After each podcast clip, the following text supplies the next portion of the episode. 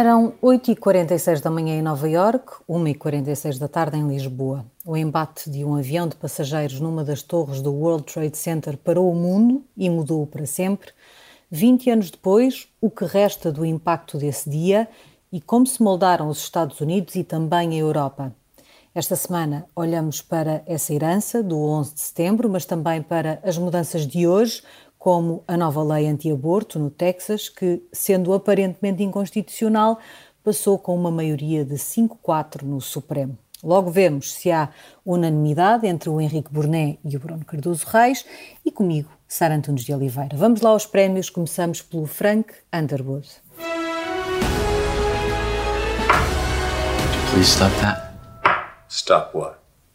E por incrível que pareça, Henrique, continuamos a falar de vacinas continua a ser um problema é, também nos Estados Unidos. E no caso concreto de vacinas que são desperdiçadas nos Estados Unidos, uh, das contas que são públicas neste momento e aparentemente são contas por baixo, terão desperdiçado pelo menos 15 milhões de vacinas desde março. 15 milhões de vacinas que foram deitadas fora. Os Estados Unidos que tinham sugerido o fim das patentes uh, para as vacinas, para haver mais patentes no mundo, que obviamente não iam permitir patentes tão depressa quanto estas que foram desperdiçadas poderiam ter sido utilizadas. E, portanto, isto é um desperdício, é manifestamente incompetente. Talvez pedimos-lhes talvez emprestar o nosso vice-almirante. Uh, Estava mesmo a pensar nisso, faz-lhes falta o vice-almirante. Faz-lhes falta o vice-almirante. Uh, e, sobretudo, há aqui várias razões, e muitas destas vacinas são desperdiçadas por acidentes que acontecem, já vimos vários, mas há uma parte aqui que é má, má preparação. E há uma outra parte, obviamente, que é estar-se a contar com gente que, que, se vai vacinar que afinal não vai. Um problema disto, uh, entre outros, é que estas 15 milhões de vacinas, estes 15 milhões de vacinas teriam feito muito uh, falta em países onde as vacinas não chegam, as tais onde os americanos achavam, ou o presidente Biden achava, ficariam melhor com, com, com a tal retirada das patentes. Portanto, são duas coisas más uh, nesta história das vacinas que foram desperdiçadas. De facto, não se percebe muito bem como é que isto acontece, uh, sobretudo num país que, que, já devia estar muito mais avançado do que aquilo que está, com, com os problemas que, aliás, se vêem uh, a propósito disso. Eu também tenho aqui um Underwood uh, relacionado com vacinas, portanto, vai já bem aqui, mas com. Parece que perdemos o contacto com a Sara Antunes de Oliveira. Bruno Cardoso Reis, não sei se tens algum Frank Underwood esta semana? Estávamos a olhar para os prémios já uh, deste Café América. Já tínhamos começado pelo Frank Underwood do Henrique Brunet. Bruno Cardoso Reis. Algum Frank Sim. Underwood ou já Sim, ou apenas tinhas preparado donuts? Não, tinha, tinha também um Underwood uh, para, para esta questão que nunca mais se resolve da, das taxas alfandegárias sobre uh, alguns, alguns produtos, em particular sobre o aço e o alumínio uh, europeu uh, foi um grande escândalo na altura quando Donald Trump de facto fez essa, tomou essa medida, porque evocava inclusive razões de segurança nacional, mas a verdade é que com o Joe Biden essas taxas não foram levantadas e, e, de facto isto mostra como há aqui uma, uma viragem proteccionista muito forte nos Estados Unidos.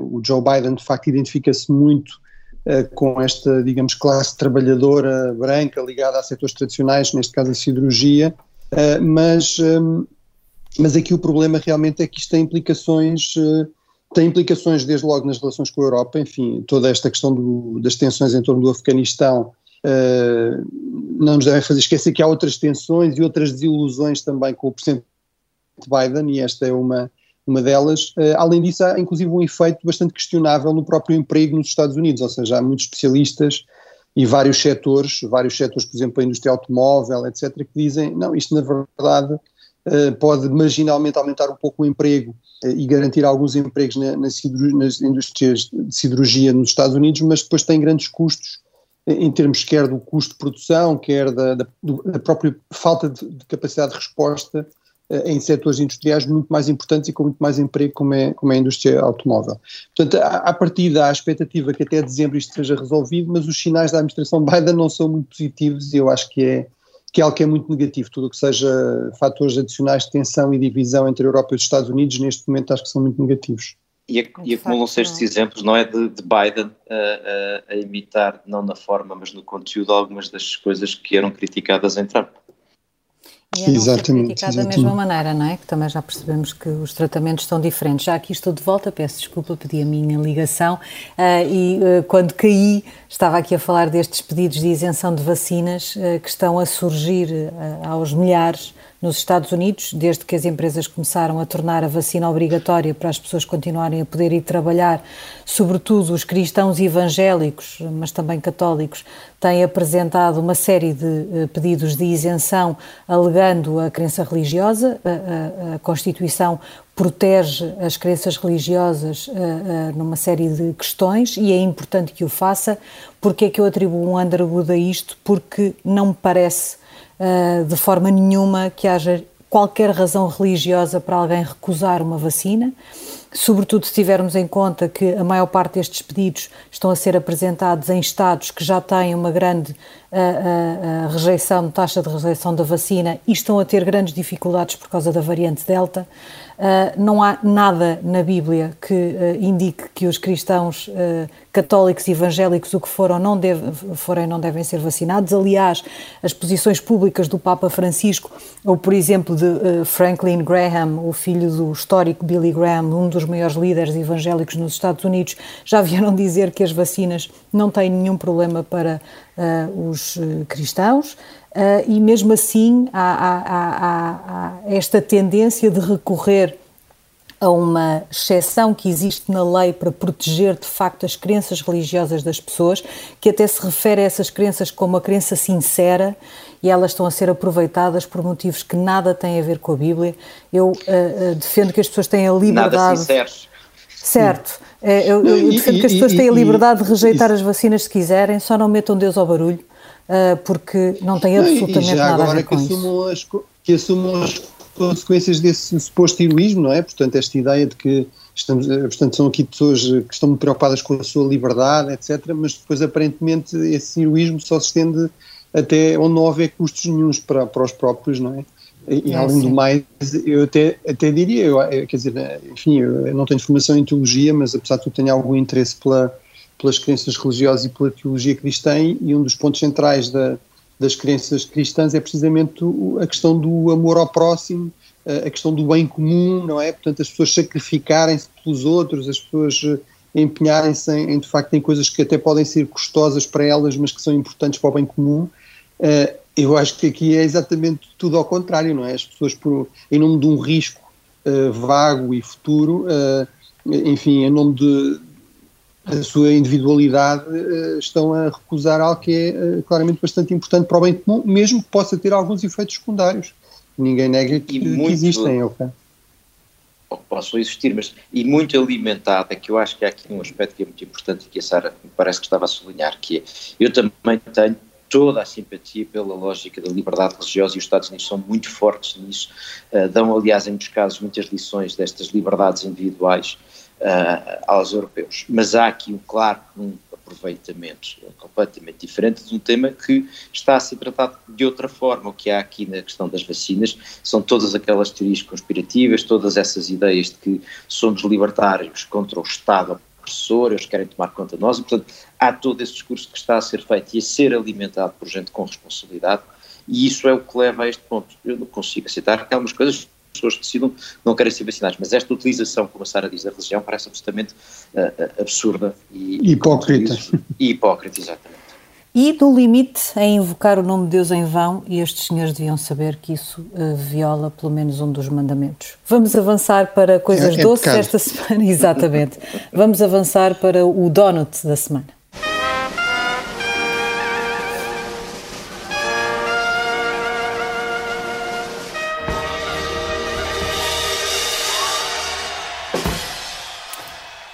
E o Bruno Cardoso Reis tem um donut, perguntam vocês sobre quê? Sobre vacinação. Vamos a isso, Bruno. Sim, eu acho que, apesar de tudo, enfim, hum, eu parece-me que, que, se vê cada vez mais figuras importantes eh, republicanas, sobretudo aqui os vários governadores, um, de facto a, a assumirem uma posição a favor da, da, vacinação.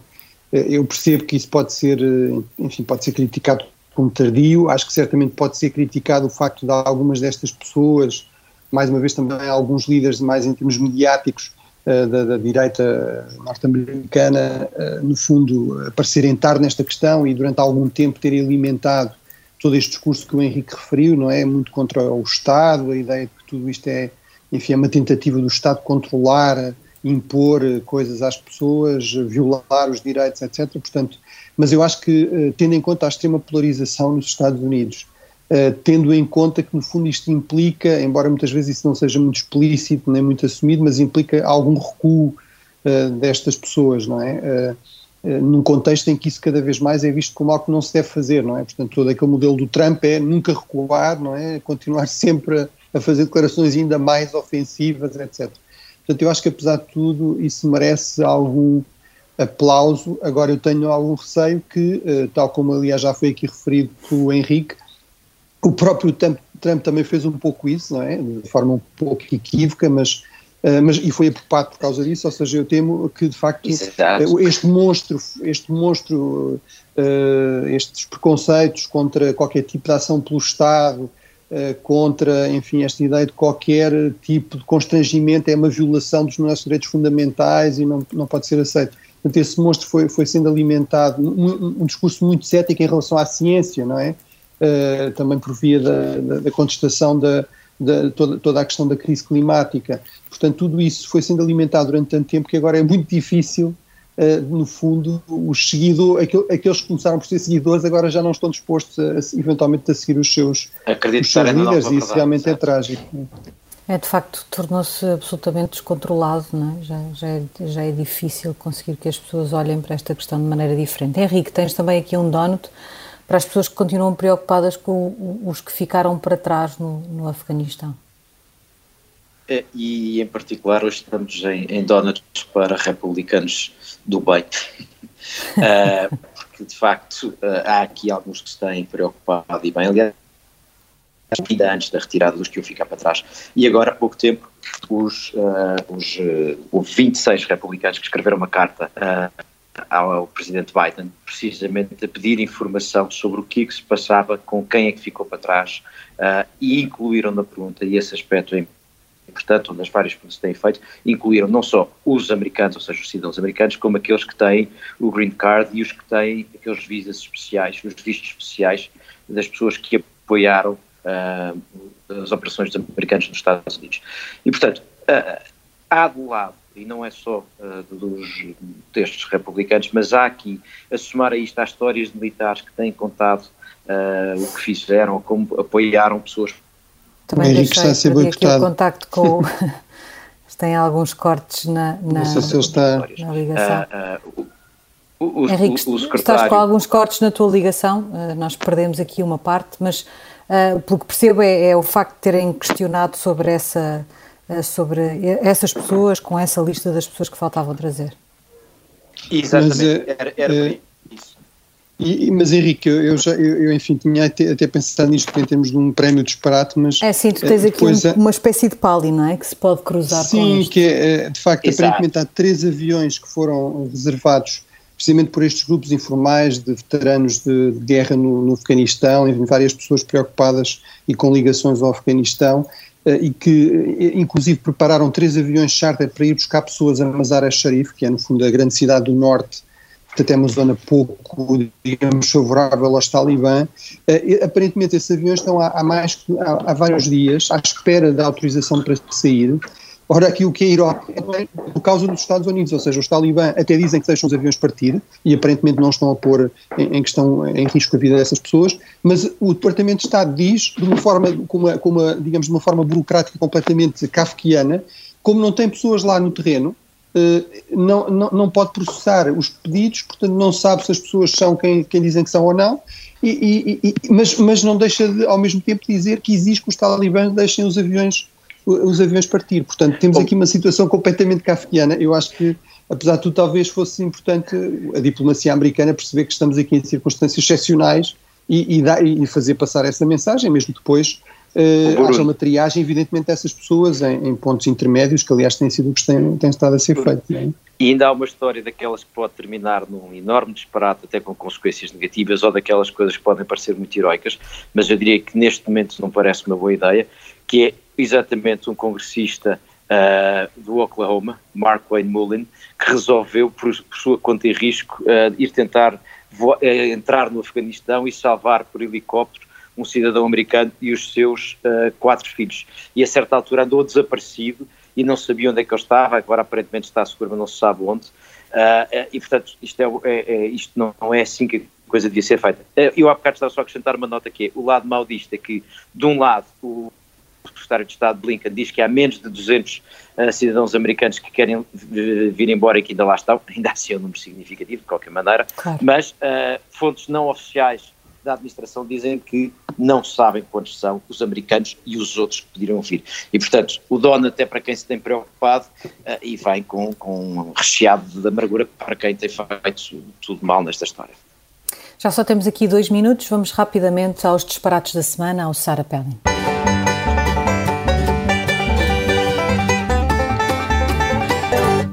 Bruno, ainda relacionado com o Afeganistão, tens um pelling para o facto dos eh, Estados Unidos não terem querido controlar Cabul, propriamente dito, ficaram ali no, no aeroporto.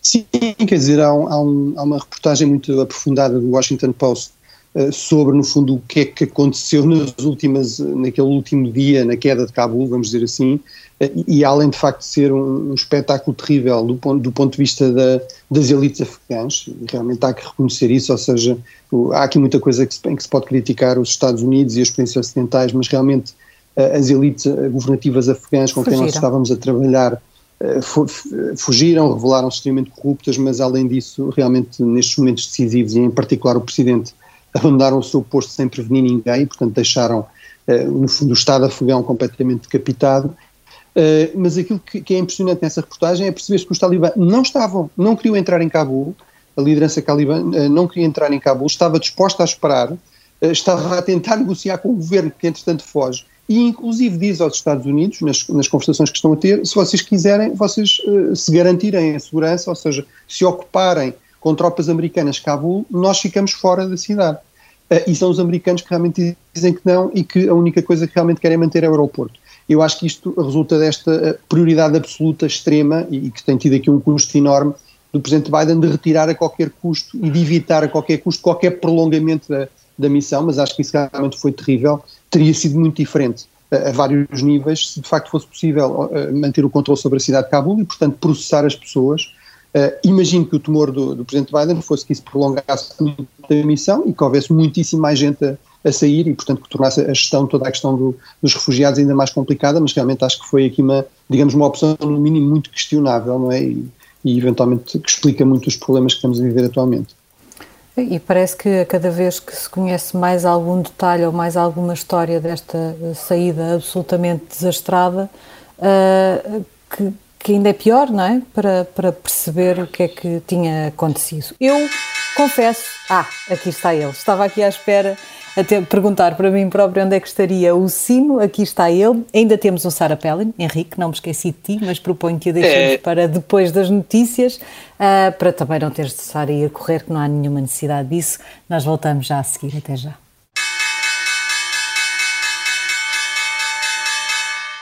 Bem-vindos de volta para a segunda parte do Café América. Henrique, tens aqui ainda um Sara Pellin, um prémio para um disparate desta semana para Donald Trump. É, vamos lá, é um, um, é um Sarah Palin com expectativas de que se confirme. Uh, alguns consultores uh, políticos americanos estão a começar a aconselhar alguns candidatos republicanos a não se associarem tanto a Trump, que continua muito ativo nas primárias, nas escolhas dos candidatos nas primárias e faz questão de apoiar sempre que um daqueles 10 senadores, por exemplo, que votaram uh, um daqueles 10 que votaram uh, pelo seu impeachment faz questão de apoiar qualquer uh, possibilidade de, de, um, de alguém que concorra contra ele nas primárias. Mas alguns consultores políticos dizem, bom, talvez não seja boa ideia, pelo menos nos estados que Trump tinha ganho no passado, mas que nas últimas eleições foram ganhos por Biden. Ou seja, talvez os os políticos republicanos comecem a perceber ou a sentir na pele que afinal Trump não é um, um aspecto positivo, mas um negativo. E, portanto, esta insistência de Trump pode se tornar num disparate, e a ser verdade, eu ficaria muito contente. Está entregue então esse prémio que faltava ainda da primeira parte. Vamos aos temas da segunda, a começar pelos 20 anos do 11 de setembro, que se assinala no próximo sábado. Uh, Bruno Cardoso Reis, o impacto daquele dia mantém-se ou já desapareceu na política norte-americana? Bem, é uma, é uma, questão muito interessante e, e, o Pew Research Center, que é aquela, no fundo, aquele instituto de investigação, enfim, sobre opinião pública, faz um estudo muito interessante de, com, sonda, com base nas sondagens que eles vão fazendo ao longo dos anos, eles e outros, uh, e portanto é, é interessante, uh, eles realmente referem, por exemplo, que de forma consistente pessoas com mais de 30 anos, mais de 90% continuam a afirmar que o 11 de setembro é uma memória marcante, por exemplo, as pessoas recordam-se perfeitamente onde é que estavam quando isso aconteceu. Eles também, enfim, têm sondagens daqueles anos imediatamente a seguir, né? e de facto aí é muito evidente que, que, esta questão do terrorismo é algo que é muito importante uh, e, e, que causa grande receio, não é? 70, mais de 70% dos norte-americanos nos anos seguintes dizem que têm receio de um ataque terrorista. Um, depois, eh, obviamente, as coisas começam a mudar, não é? E, portanto, uh, embora de forma mais ou menos consistente, até hoje, uh, de facto, os, os norte-americanos, mais de 60% dos americanos dizem que o terrorismo deve ser uma preocupação importante para os decisores, para, uh, no fundo, para o Congresso, para o Presidente.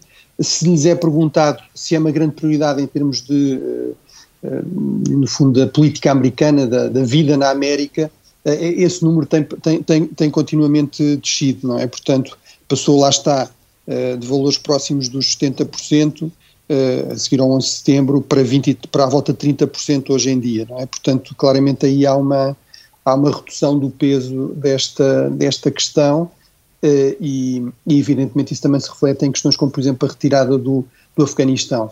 Uh, um dos números que eles também referem, que é muito interessante, é uh, um mês depois do ataque que vai, no fundo, decapitar a Al-Qaeda, ou seja, do ataque que vai matar Bin Laden em maio de 2011, em junho de 2011, inverte-se a tendência e uma maioria dos norte-americanos passam a dizer, passam a ser favoráveis a uma retirada dos Estados Unidos do, do, do, do Afeganistão. É quando até aí a maioria defendia que se iam eh, manter lá. Não é? Provavelmente, e, portanto, facto, essa, essa missão estava cumprida, não é? No fundo, compreender, exatamente, compreender exatamente. a missão e acharam-na cumprida, não é? Sim, exatamente. Uh, portanto, a ideia de que a grande justificação para estar no Afeganistão era combater a Al-Qaeda, uh, apesar de tudo, ainda assim, à volta de 40% dos americanos achavam que se deviam manter tropas até a situação estabilizar mais, mas claramente uh, os 10 anos que passaram, entretanto, uh, no fundo erudiram até esse número uh, e, e, portanto, houve aqui uma mudança evidente, sobretudo no sentido, acho eu, de que os norte-americanos consideram, e cada vez mais as elites políticas norte-americanas também, dos dois partidos, consideram que uma presença militar muito significativa no exterior durante um período muito longo, ou seja, no fundo fazer contra-insurreição, contra-guerrilha com dezenas de milhares mais de 100 mil homens no Iraque, no Afeganistão, é algo que provavelmente foi uh, contraproducente ou eventualmente teve um impacto mais ou menos positivo, isso ainda pode gerar divisões, mas claramente não é, não é sustentável a prazo. E, e portanto, esta ideia de uma.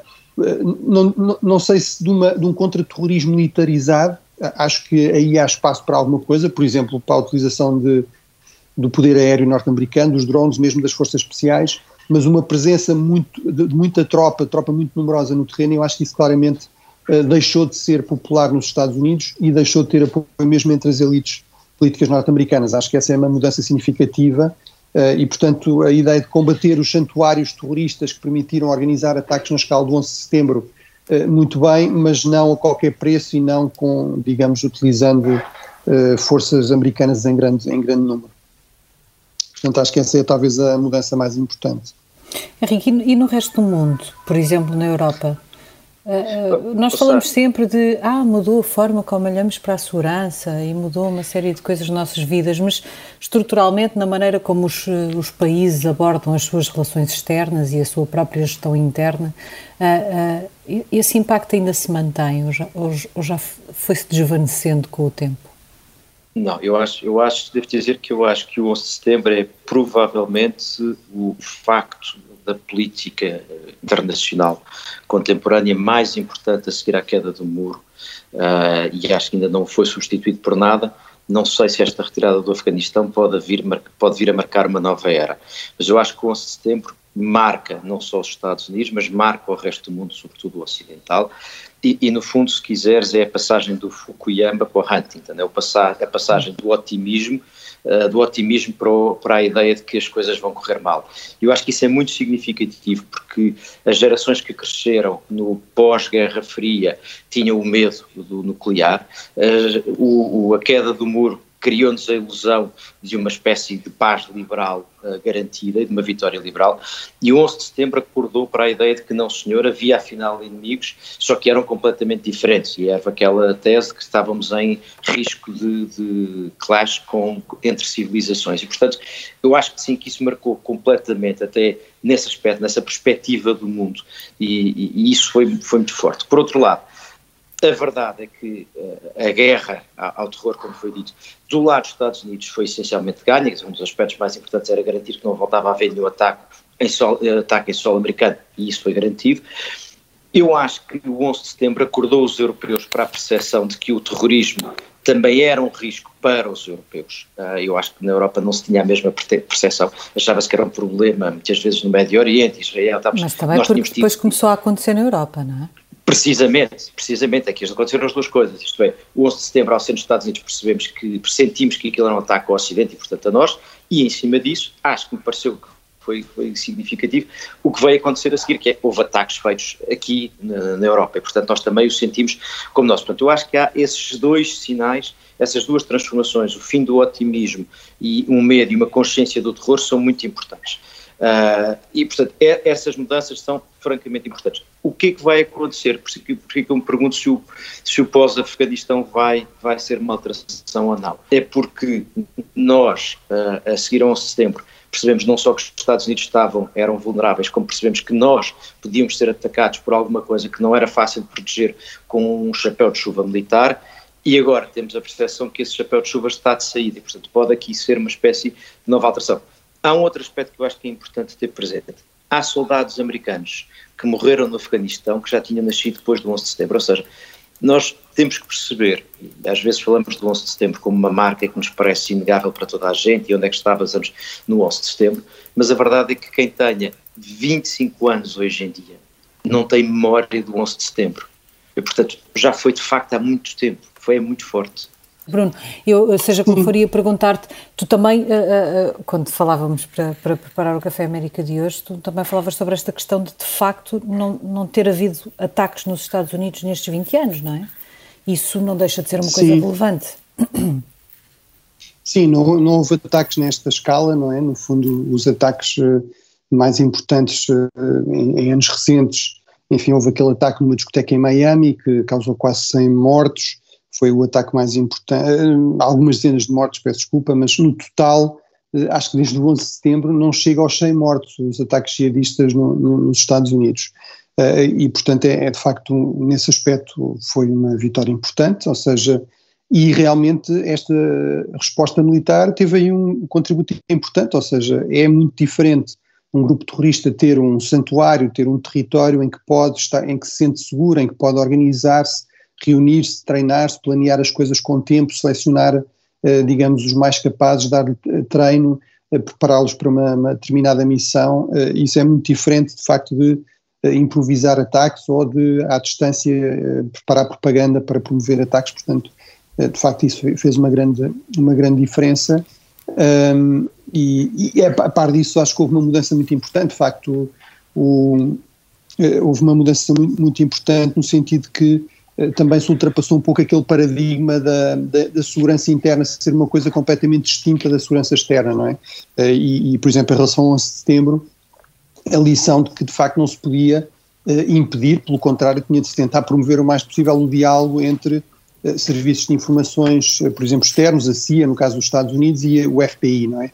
Uma das coisas que claramente falhou em relação ao 11 de setembro foi exatamente isso, havia informações que não que não circulavam. E, portanto, eu penso que isso também foi algo que teve impacto, inclusive, no, noutros países, inclusive na, na Europa. Uh, Mas e, portanto, também, também se legitimou uma algum... série de acessos uh, excessivos, não é? Sim, aí a questão sempre é, é do equilíbrio, não é? Portanto, claro. uh, enfim, houve todas aquelas alegações de tortura, algumas delas comprovadas, de abusos, portanto, muitas vezes de facto é, é difícil evitar nestes períodos de, de grande tensão, em que há um grande sentimento de ameaça, evitar abusos, e isso também, também aconteceu aqui. Em última análise, aliás, no fundo há aqui escolhas a fazer, não é? Portanto, eu digo sempre isto, quer dizer, nós podemos considerar, por exemplo, num país como Portugal, que o nível de ameaça é, baixo, de facto Portugal nunca teve um ataque deste, deste tipo, nem nada que se pareça, eh, e portanto nós estamos dispostos a assumir um maior nível de risco, ou seja, não dar tantos poderes, por exemplo, os nossos serviços de informações não têm capacidade de interceptar comunicações, que é uma coisa quase inaudita, que não, praticamente em todos os países da Europa, nos Estados Unidos, isso Uh, isso acontece e uma das razões é precisamente para combater o terrorismo. Mas nós podemos achar que aceitamos esse nível de risco. Agora, aí há que, de facto, ser maduro, quer dizer, há que ter uma cidadania madura e dizer, bem, nós estamos dispostos, a, em nome de uma maior liberdade, de menos restrições ou menos vigilância, estamos dispostos a assumir mais risco. Não é? isso, é? O que não isso. se pode é exigir depois ao Estado o impossível, que é uh, vigiar pessoas, mas não a nós, não é? Eu, eu isso leva-me à, à, minha experiência na Bélgica, quando foram os atentados em Bruxelas. Uh, quando aconteceram, uma das sensações que havia era nós sabíamos que eles iam acontecer.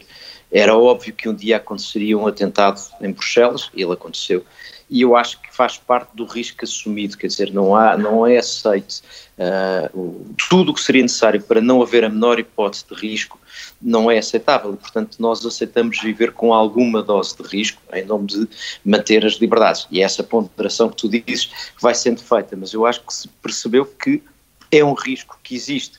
A coisa que me preocupa é que nos últimos anos, porque se conseguiu fazer o que se fez com a eliminação do, do Estado Islâmico, do ISIS, eh, criou-se a ilusão, se calhar, de que este problema tinha desaparecido e, e é pouco provável que isso seja verdade. Eu creio que essa avaliação é. de risco também depois depende de onde é que acontece esse atentado e de que forma é que nos afeta a nós, não é? Porque haverá com certeza por parte dos cidadãos uma avaliação do risco ou uma aceitação do risco absolutamente diferente antes de ter um atentado à sua porta e depois de ter um atentado à sua porta. Portanto, acho que até isso é dinâmico. Uh, não, não, claro. não, é uma coisa que, que se mantenha.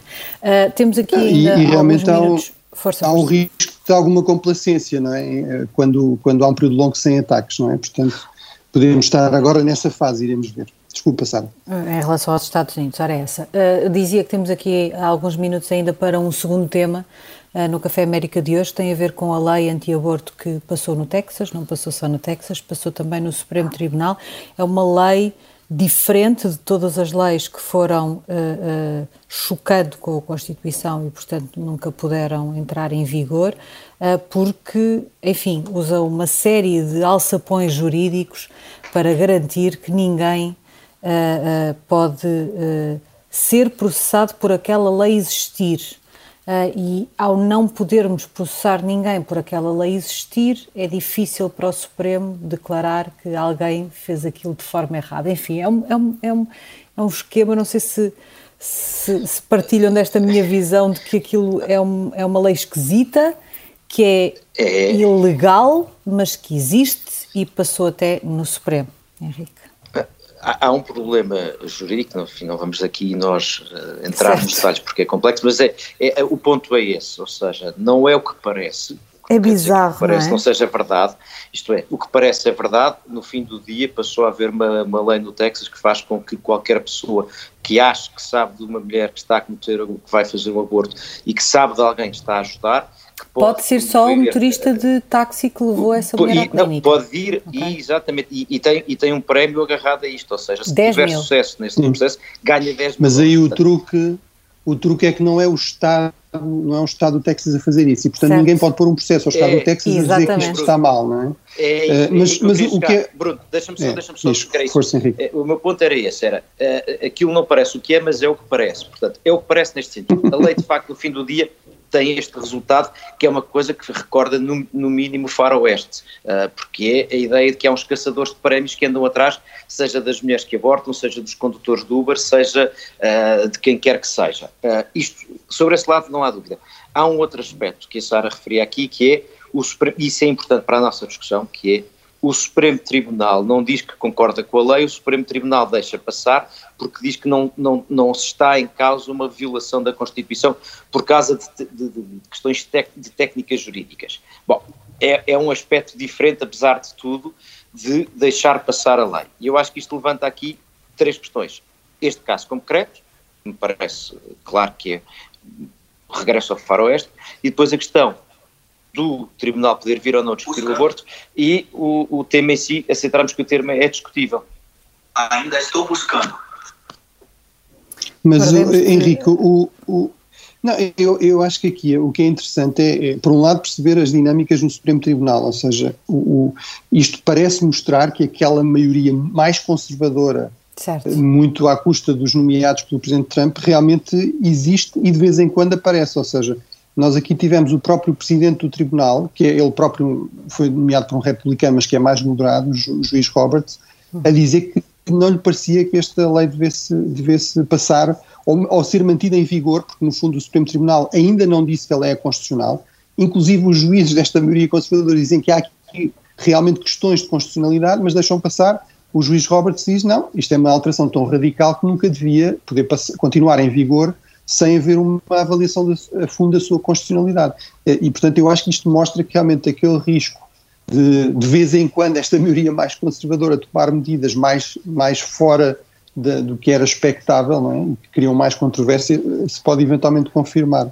E com uma agravante, é que se, se, esta, nós eh, podemos até estar a falar apenas desta lei, podemos debater esta lei especificamente, que proíbe o aborto a partir das seis semanas e às seis semanas muitas mulheres nem sequer sabem ainda que estão grávidas. Mas uh, uh, uh, isto abre a caixa de Pandora, porque vamos imaginar, no outro dia, no, no, no The Daily da, da, semana passada do New York Times, levantava-se essa questão. Vamos agora imaginar que um grupo de democratas apresenta uma lei em que diz a Constituição protege o direito a uma pessoa usar arma e ter a sua própria arma para a sua defesa, mas vamos criar aqui uma lei que faz com que qualquer pessoa que não o governador do Estado ou o Estado em si, pode processar alguém que tenha uma arma e que a use diariamente para a sua defesa. Estamos a fazer a mesmíssima coisa. Nesse caso, como é que decidiria o Supremo Tribunal? É porque, Exato. De repente, encontra-se aqui um artifício jurídico que vale para todas as questões uh, extremadas nos e Estados que, Unidos e que, nesta altura são muitas. Quase, é? exatamente, e, exatamente. Mesmo, mesmo que seja durante um período de um ano ou dois. Ou certo. Com o potencial é, de criar, de criar vários faroestes pelo, pelo, pelo país fora. Agora deixa-me só chamar a atenção para uma coisa que o Bruno disse. O Bruno chamava a atenção, como vários comentários têm chamado, para o facto de poder haver aqui, afinal, um resultado prático uh, dos, de, de, de, de juízes uh, conservadores votarem desta forma. Deixa-me recordar uma coisa: o, o grande, a grande decisão do, do, do, Supremo Tribunal Americano sobre o aborto, e que é a decisão que é favorável, é uma decisão de um tribunal em que os dois juízes que votaram contra foi um democrata e um republicano. O democrata nomeado pelo Kennedy e o republicano nomeado pelo Nixon, e que a maioria do tribunal, dos sete juízes que votaram, a maioria eram republicanos. Ou seja, não é impossível haver juízes republicanos a votar favoravelmente o direito ao aborto. Ponto. E, portanto, ponto um. Deixem-me só acrescentar dois pontos. É que eu acho que devemos aceitar. Mas, oh, Henrique, só em relação a esse, a esse ponto, eu acho que, apesar de tudo, há uma maior polarização, inclusive eh, em termos de, destas nomeações judiciárias e das pessoas que são escolhidas. Mas isso é verdade, historicamente era assim, não é? Mas onde eu estou a querer chegar é que o argumento que está a ser agora usado está a ser dizer, esta situação está a ser usada para dizer então agora temos que encher o tribunal de, de liberais. E, portanto, esse é, um, esse é um argumento que me parece não é necessariamente um bom argumento. Deixa-me só dizer duas coisas. É, o, já, foi uma vez, já foi uma vez o tribunal a resolver o problema. Não, eu não gosto que sejam os tribunais a resolver este género de questões, mas não é impossível que volte a ser o tribunal a resolver a questão de fundo, no outro sentido. Do ponto de vista em abstrato, não é impossível. Uhum. Eu ficaria mais contente que estas discussões não fossem feitas via tribunal, mas Fosse no Congresso, é que aconteceu. É? Exatamente, a verdade é que foi isso que aconteceu. A questão é se este tipo de decisões não agrava ainda mais a polarização e a politização claro. de uma instituição como o Supremo, uh, e isso sim Exato, pode é, ser um, um grande esse problema. é o ponto Termina, crucial. Exato. Termina aqui o Café América desta semana. Já sabe que pode ouvir-nos sempre que quiser em podcast e que estamos de regresso todas as semanas, às terças-feiras, depois do Jornal do Meio-Dia, aqui na Rádio Observador. Boa semana.